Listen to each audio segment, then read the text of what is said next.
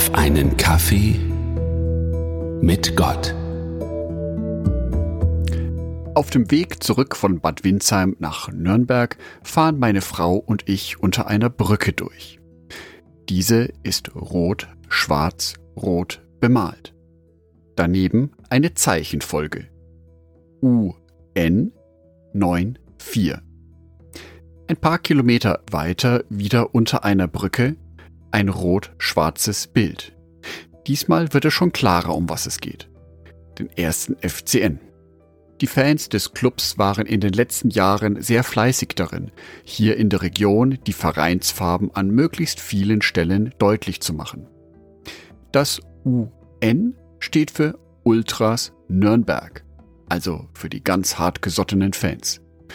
94 steht für das Gründungsjahr. Der Verein der Ultras wurde 1994 gegründet. Ich als Fan des Clubs sehe an vielen Straßenecken die Vereinsfarben und die Hinterlassenschaften der Fans. Und ehrlich gesagt, auch wenn es Sachbeschädigung ist, ein ganz klein wenig freut es mich dann doch.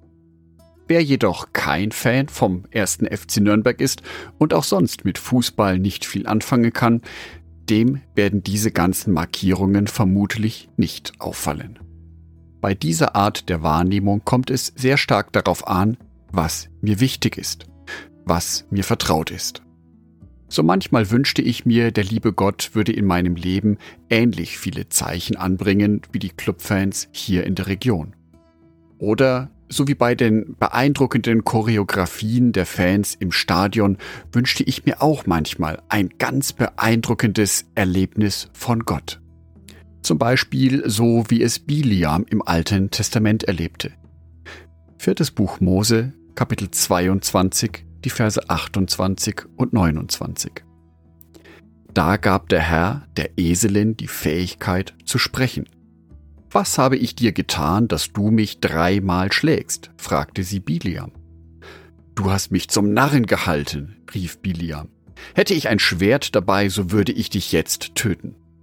Vers 31. Der Herr öffnete Biliam die Augen, so dass er den Engel des Herrn mit gezücktem Schwert in der Hand auf dem Weg stehen sah.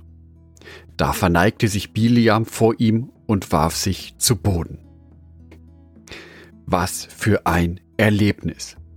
Was für spektakuläre Zeichen, die Gott hier Biliam geschickt hat. Eine Eselin, die redet, die auf Biliam eingeht. Kurz darauf sieht er wirklich einen Engel mit gezogenem Schwert leibhaftig vor sich auf der Straße stehen. Ein solches Zeichen kann unmöglich übersehen werden.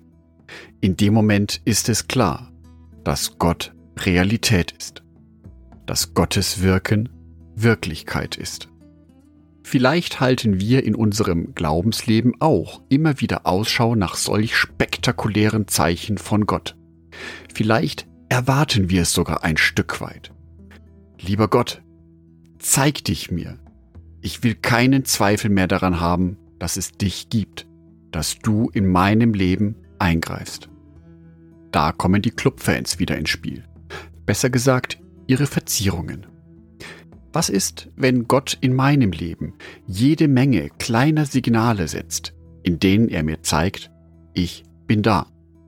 Aber ich sehe diese Signale nicht, weil ich gerade im Alltag zu beschäftigt bin, weil ein Film mich viel zu sehr fasziniert, weil ich wieder etwas Dringendes zu erledigen habe.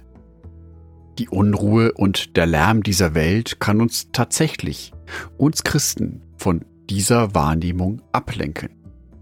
Daher ist es wichtig, dass wir Christen unsere Sinne schärfen, dass wir Gott kennenlernen, jeden Tag ein wenig besser, dass wir nicht nur in der Bibel lesen, uns mit Mitchristen über ihn austauschen, dass wir beten, dass wir über sein Wort nachdenken.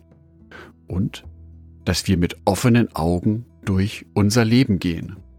Ich bin sicher, dass Gott sich zeigen möchte, dass er immer wieder Signale setzt und schickt, mit denen er uns zeigt, ich bin da für dich.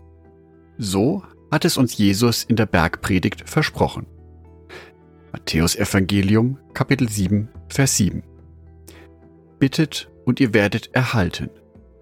Sucht und ihr werdet finden. Klopft an und die Tür wird euch geöffnet werden. Ich wünsche dir für heute, dass du dir bewusst machen kannst, dass Gott dir Signale schickt in deinen Alltag. Und um die zu erkennen, wünsche ich dir, dass du deine Sinne schärfst, dass du in dieser lauten Welt die kleinen Signale Gottes erkennst. Angedacht von Jörg Martin Donath.